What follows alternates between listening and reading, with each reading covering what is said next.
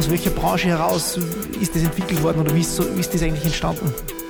Du hast da keine Gedanken gemacht, was ist mein USB? Ganz ehrlich, hast du jemals gedacht, dass irgendwer freiwillig einen Komposthaufen in sein Wohnzimmer stellt? Herzlich willkommen zur neuesten Ausgabe des Glaub an dich Podcasts. Heute sprechen wir weniger über digitale Geschäftsmodelle, sondern mehr über physische Lösungen. Und zwar wir sprechen über Exoskelette und das mit Markus Rockenschau. Servus Markus, freue mich, dass du da bist. Servus Johannes, danke, dass ich hier sein darf.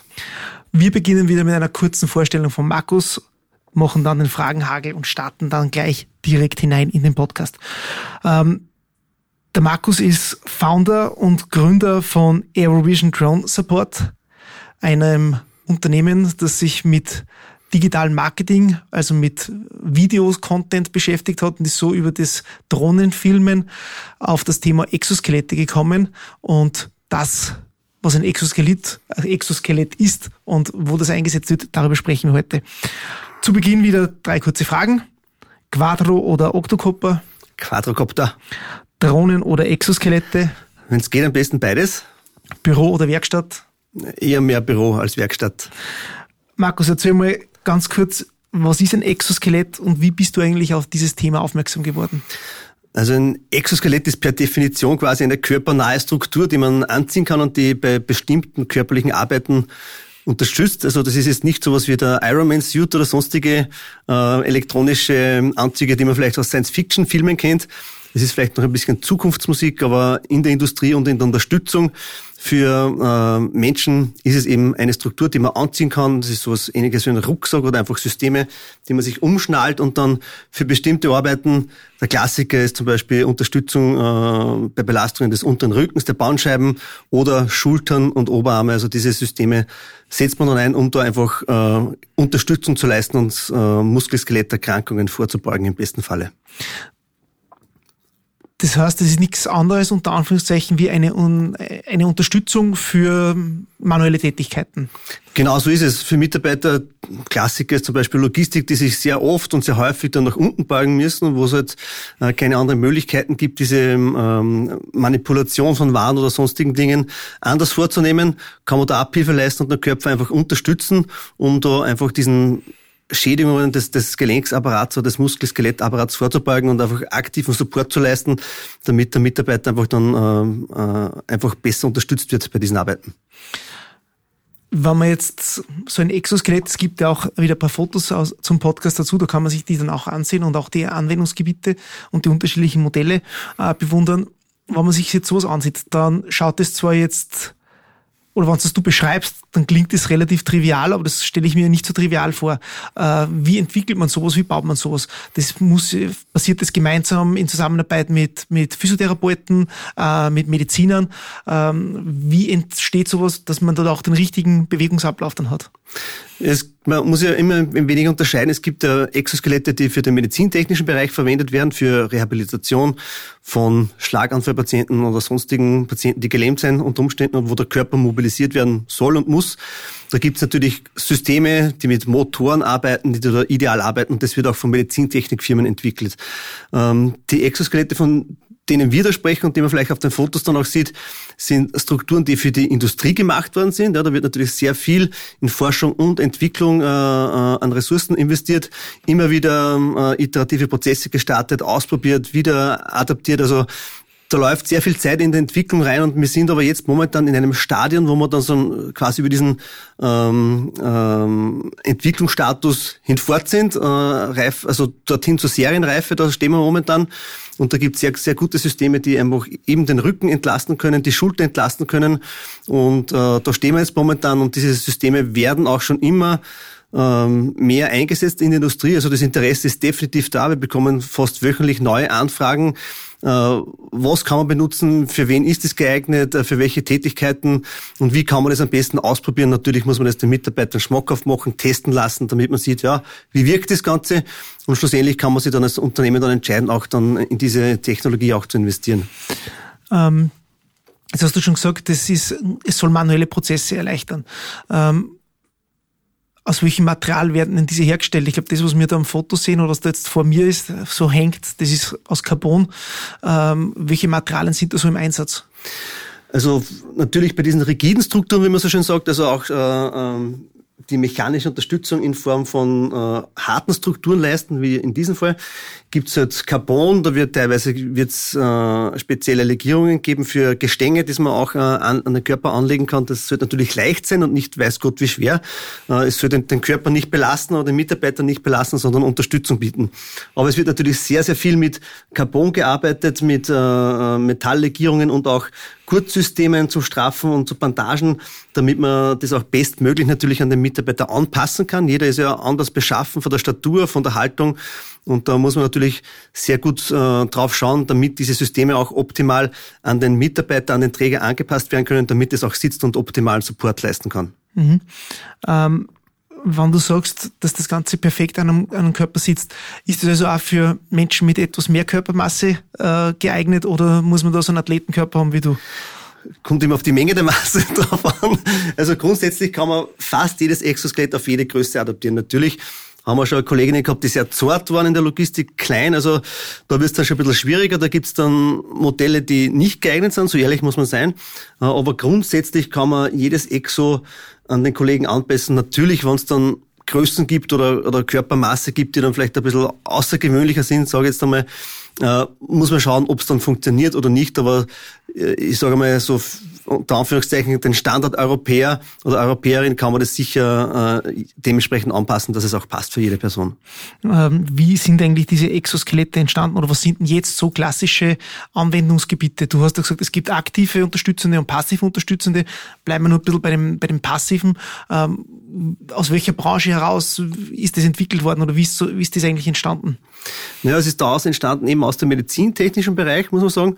Und dann hat man auch gesehen, es gibt äh, immer wieder Arbeiten, wo einfach die Menschen schon klagen über Rückenprobleme, über Schulterprobleme. Und da hat man sich Gedanken gemacht, ja, wie kann man denn da entgegenwirken? Natürlich gibt's immer die Möglichkeit, die man zuerst in Betracht ziehen sollte und schaut, wie kann man den Arbeitsplatz so gestalten, damit der Mitarbeiter optimal unterstützt wird. Da gibt es natürlich äh, Möglichkeiten von Hebekränen, Manipulationseinrichtungen, Vorrichtungen, Hubtische und dergleichen. Also es gibt ja Möglichkeiten, den Mitarbeiter, die Mitarbeiterin da zu unterstützen.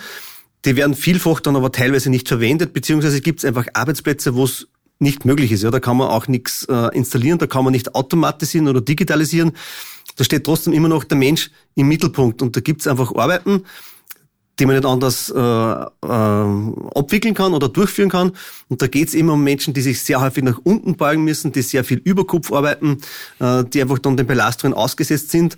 Und da hat man natürlich auch gesehen, ja, da gibt's erhöhte Krankenstände bei bestimmten Arbeitsplätzen in der Logistik ähm, oder in den verschiedensten Bereichen, wo man merkt, okay, die Leute haben Probleme mit dem Rücken, die haben Probleme mit den Schultern und so weiter. Und da kann man sich Gedanken machen, wie kann man denn da bestmöglich unterstützen, wo es anders nicht möglich ist. Und da kommen dann Exoskelette zum Einsatz. Mhm. Ähm, wie lange dauert das so der Produktionsprozess oder wie läuft das ab? Das heißt, Jetzt bin ich ein relativ kleiner Mann mit, mit geschummelte 1,73 groß. Äh, ich rufe dann bei dir an und sage, oder gehe in einen Online-Shop, bestellen wir das oder ist das, wird das gesondert abgemessen? Wie schaut das aus?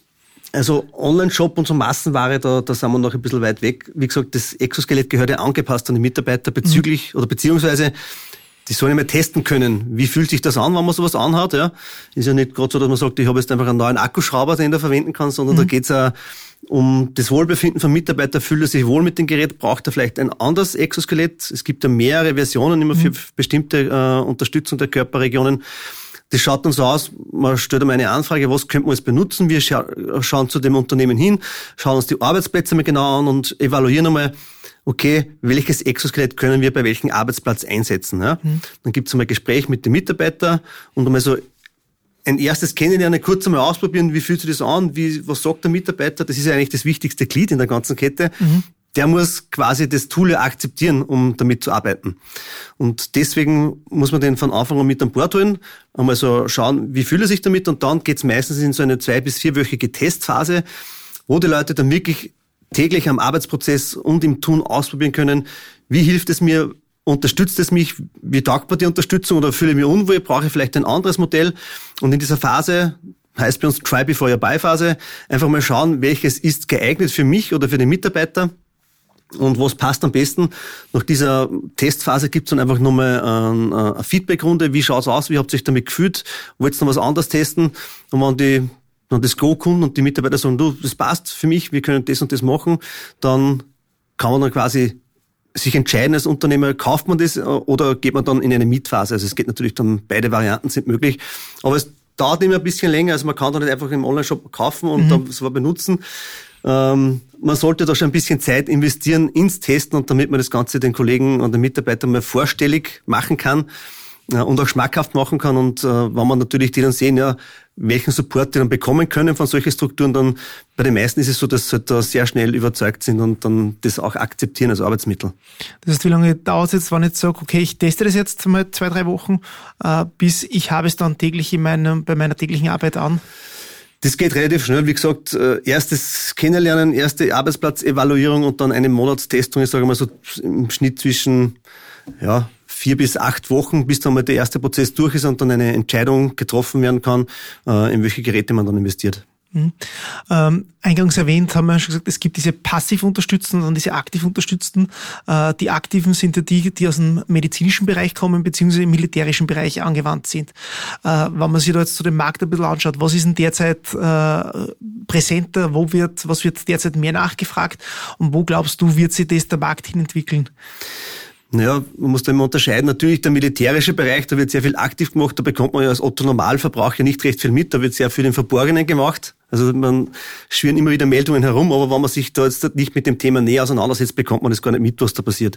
Im medizintechnischen Bereich kriegt man es vielleicht noch eher mit, da man irgendwo Bilder sieht, Nachrichten, was sich da tut oder eben in medizinischen Einrichtungen, Einrichtungen, wo es eben auch an die Reha geht, da bekommt man vielleicht mit, ja, da werden die aktiven Exoskelette benutzt für die Mobilisierung. Und man muss sagen, in diesem passiven Bereich, ähm, ja, also da bekommt man es jetzt auch nicht mit unmittelbar, weil das Thema noch relativ neu ist, äh, muss man sagen.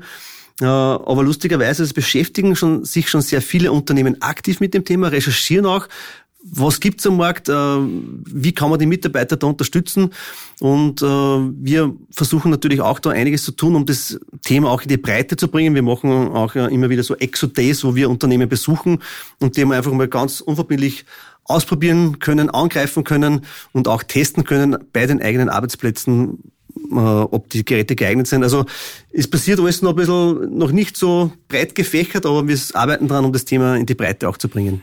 Also es ist noch ein bisschen die, die, die Prärie, die Wüste, die noch die oder die, die unberührte Landschaft.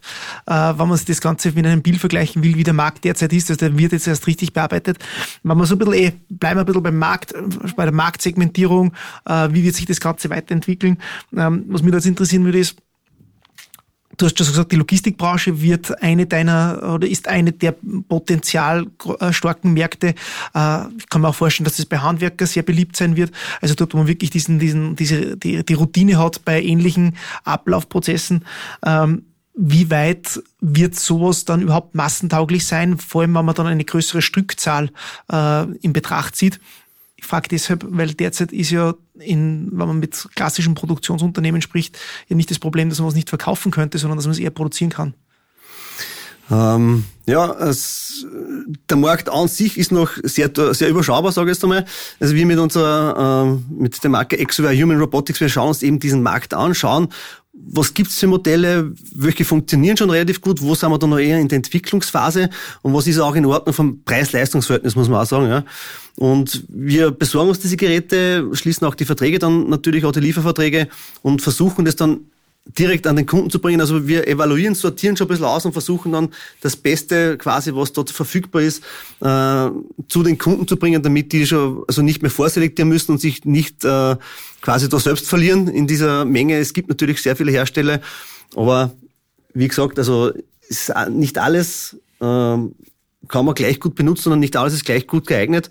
Und wir versuchen eben da den Dschungel ein bisschen aufzulösen und aufzudröseln, um da einfach die Entscheidungsfindung für Unternehmen äh, niederschwellig zu halten und einfacher zu machen. Mhm. Ähm, wenn wir jetzt so beim, bleiben wir noch ein bisschen beim, beim, beim Markt an sich, beziehungsweise bei der Produktion. Wie viele große Hersteller gibt es denn da weltweit oder die da jetzt äh, solche Skelette produzieren? sind mittlerweile sicher über 100, sage ich jetzt einmal. Also auch hier gibt's bewährte Anbieter, die natürlich von der Medizin kommen schon. Ja. Und es gibt auch sehr viele Startups, die da in diese Bresche erst reinspringen und da neue Produkte entwickeln. Natürlich dauert dieser R&D-Prozess einfach bis man da alles einmal durchentwickelt hat und immer diese iterativen Prozesse gehabt hat und angepasst hat wieder. Also dauert schon eine Weile also, und deswegen schauen uns vieles immer ganz genau an, ist das schon was oder ist das nichts, braucht man da einfach noch ein bisschen oder muss das noch ein bisschen adaptiert werden ähm, und das ist eben diese Hauptarbeit, die wir da machen und uns das einfach genau anschauen, ähm, was da am Markt verfügbar ist. Aber wie gesagt, das dauert schon eine Weile, so etwas zu entwickeln und dann auch zur Marktreife zu bringen. Das sind Startups und halt auch durchaus große, sehr große etablierte Konzerne mittlerweile. Hm. Ähm, Gerade Unternehmen, die im Bereich Mitarbeiter, Fachkräftemangel ähm, oder die Unternehmen oder Bereiche oder, äh, oder Branchen, die vom Fachkräftemangel sehr stark betroffen sind, äh, glaubst du, wird das in Zukunft ein Standardprodukt sein, um auch zum Beispiel Menschen, die schon etwas älter sind oder die gebrechlicher sind und nicht mehr so schwer schleppen können, dass man sagt, okay, äh, vielleicht jetzt noch nicht, aber dann in ein paar Jahren nimmst du dieses Skelett und du kannst statt 10 Kilo dann auf einmal 20, 30 Kilo heben, beziehungsweise du kannst Arbeiten über Kopf relativ leicht äh, substituieren lassen oder unterstützend durch das dann durchführen. Ist natürlich durchaus ein Thema, also das Thema Fachkräftemangel, das ist ja allgegenwärtig quasi. Und natürlich versuchen Unternehmen mittlerweile äh, aktiv zu kommunizieren. Wir stellen modernste Arbeitsmittel zur Verfügung um unsere Mitarbeiter zu halten oder speziell auch im Recruiting wird dann schon das Wording dementsprechend in die Richtung gehen. Was heißt, ja, kommt zu uns, wir stellen euch wirklich modernste Arbeitsmittel zur Verfügung. Äh, salopp gesagt, bei uns wird's nicht verharzt am Bau oder so, sondern wir helfen euch und bieten euch da tolle Arbeitsmittel, äh, die euch supporten. Ähm, da spielen viele Faktoren rein, natürlich auch, äh, wie lange kann man Mitarbeiter im Arbeitsprozess äh, halten, wie schaut es dann mit den Fehlzeiten aus, mit den Krankenständen und der ganze Ratenschwanz da hinten noch kommt, also volkswirtschaftliche Kosten, die natürlich da auf einen zukommen, sind ja im Milliardenbereich zu finden. Also es gibt da auch schon Studien, die das natürlich belegen. Also braucht man sich nur zum Beispiel den Fehlzeitenreport von der AUVA anschauen, knapp 20 oder knapp über 20 Prozent zurückzuführen auf Muskel-Skeletterkrankungen. Also diese Statistiken sprechen eine eindeutige Sprache und da gibt es natürlich die Systeme, wo man die Leute dementsprechend unterstützen kann und vielleicht älteres Personal, sage ich mal, länger unterstützen kann, um sie auch gesund oder gesünder zu halten, sage ich jetzt einmal, und auch länger im Arbeitsprozess zu halten und einfach da so unterstützen zu können, damit man sagt, okay, ich bin jetzt am Abend nicht so ausgelaugt wie sonst, sondern ich fühle mich relativ fit, weil ich einfach untertags, es gibt ja Personen, die durchaus nicht nur zwei, drei Stunden, sondern acht Stunden harte körperliche Arbeit verrichten. Und wenn man die Menschen unterstützen kann und einfach dann da die Work-Life-Balance ein bisschen besser gestalten kann oder die, ähm, die Mitarbeiter fitter halten kann, damit er am Abend sagt, hey, ich bin nur fit, ich kann jetzt am Abend noch mit der Familie was machen und ich brauche nicht meine ganze Freizeit, um mich körperlich zu regenerieren. Dann haben wir schon ein gutes Stück weitergebracht und das ist natürlich auch ein Thema, das für Unternehmen interessant ist und für Mitarbeiter natürlich auch. Also wenn die Unterstützung bekommen kann, also warum nicht? Also das ist meines Erachtens eine, eine, eine sehr gute Sache. Ich fragte jetzt nochmal nach, ein bisschen, möchte das vergleichen. Vor ungefähr zehn Jahren hat man sich nicht vorstellen können, dass das Smartphone ähm, so viele zentrale Aufgaben äh, im Leben, auch im Unternehmertum, äh, übernimmt. Glaubst du, wird es in zehn Jahren auch bei den Exoskeletten so einen Boost gegeben haben, dass man wirklich sagt, okay, äh, du kannst da auch wirklich, eh wie ich zuerst schon gesagt habe, äh, körperlich schwierige Arbeiten oder sehr schwere Arbeiten so unterstützend oder subsumieren lassen, dass man sich das ja, einfach zulegt und mittlerweile ohne Probleme dann auch dementsprechend länger arbeiten kann. Also nochmal, ist diese, diese, dieser Zeitraum, ist der realistisch oder sagst du, das dauert doch noch länger? Vom Zeitraum schwierig abzuschätzen. Also ich bin davon überzeugt, dass es auch diese motorisierten Systeme in der Industrie kommen werden. Es gibt auch schon Hersteller, die sowas im, in der Produktion haben. Sind noch ein bisschen schwer, also das schleppt man selbst noch sieben bis acht Kilometer und ein bisschen sperrig. Aber natürlich wird da weiterentwickelt und diese Motoren immer kleiner, leistungsstärker, leistungsfähiger. Also da wird sich sicher einiges tun und ich bin überzeugt auch, dass aktive Systeme dort den Weg finden werden. Ja. Und ich kann es immer nur äh, gerne treffen für ein Beispiel. Es gibt auch große Automobilhersteller, die da schon sich länger mit dem Thema beschäftigen, die schon sehr lange getestet haben. Und da gibt es zum Beispiel Toyota, ist so ein, ein Klassiker. Die haben mittlerweile äh, festgelegt, dass bei bestimmten Produktionsschritten in der Fertigung ein Schulter-Exoskelett verwendet werden muss, weil sie ganz genau wissen, Wenn man es nicht verwendet, haben wir 60 bis 70 Prozent höhere Fehlzeiten aufgrund Schütterverletzungen. Und das ist eine Menge. Die haben natürlich auch jemanden, der da hinten sitzt und, und das Ganze ausrechnet, was das kostet. Und da ist es so, dass es Pflicht ist, also so wie ein, ein Schutzhelm oder eine Schweißbrille oder Sicherheitsschuhe bei bestimmten Arbeiten zu tragen sind, ist bei dieser, bei diesem Produktionsschritt ein Exoskelett zu tragen. Fertig. Ähm, was kostet eigentlich jetzt so ein Durchschnitt? Wirst du wahrscheinlich sagen, es gibt kein durchschnittliches Exoskelett, aber was, mit wie viel Euro muss man da rechnen? Daumen mal Pi. Je nach Ausführung zwischen 1500 und 5000 Euro. Das kommt wieder natürlich auf das Gerät drauf an, äh, welche Strukturen da, da dahinter sind. Äh, aber so kann man es beziffern, beziffern. Also Rücken so zwischen 1500 und 3000 Euro. Vom Schulter sind wir da zu Hause zwischen 3000 und 5000 Euro circa. Mhm. Ähm, du selber, wie oft verwendest du so ein Skelett oder wie oft hast du das schon verwendet? Also ich selber brauch's brauch's in meinem täglichen Tun nicht unbedingt, aber auch ich habe meine heimwerkerischen Phasen, wo dann das eine oder andere zu, voll, äh, zu verrichten ist. Und ich habe vor kurzem einfach über so, so große Blumenkistel zusammengeschraubt auf der Dachterrasse mit 1,50 Meter mal 40 mal 40. Und da pro Blumenkiste braucht man eine Stunde und immer, immer wieder aufstehen, neues Brettel holen, wieder runterschrauben, runterbeugen, mhm. wieder aufstehen, neues Brett holen, wieder runterbeugen, anschrauben. Also immer die gleiche Arbeit und habe dann gesagt, naja, nach zehn Minuten mal, das ist jetzt nur viermal mache oder vier Stunden mache, dann bin ich fertig geworden und habe mir dann tatsächlich ein Exoskelett geholt und habe das dann gemacht. Ohne Probleme, also total äh, coole Geschichte. Also man kann es natürlich für den Eingebrauch haben, ob es einem das dann wert ist oder nicht, weil so oft wird man es dann vielleicht doch nicht benötigen. Aber es ist auf alle Fälle eine coole Sache und ja, es war körperlich dann nicht so anstrengend und wesentlich entspannter als ohne Exoskelett. Mhm. Ich möchte jetzt ein bisschen einen kleinen Shift vom Thema Exoskelette noch kurz machen, auch zu, einem, zu dem zweiten Standbein oder aus dem, zum Standbein, aus dem du herausgekommen bist, weil das alles mit dem Thema Drohnen zu tun hat. Ähm, es wurde jetzt im September 21 zum ersten Mal in Niederösterreich eine Blutkonserve bei Drohne versendet. Ähm, glaubst du, wird so wie es in ein paar Jahren vielleicht normal ist, bei Überkopfarbeiten oder bei Routinetätigkeiten ein Exoskelett zu tragen, äh, es in Zukunft normal sein, äh, kleinere bis mittelgroße Bestellungen durch Drohnen hin und her zu schicken? Meiner Meinung nach wird das vielleicht noch ein bisschen dauern. Man muss also den Luftraum quasi neu erschließen und einfach Schneisen schaffen, wer darf wo wie fliegen. Das ist ja jetzt auch schon festgelegt, wie hoch man mit Drohnen fliegen darf.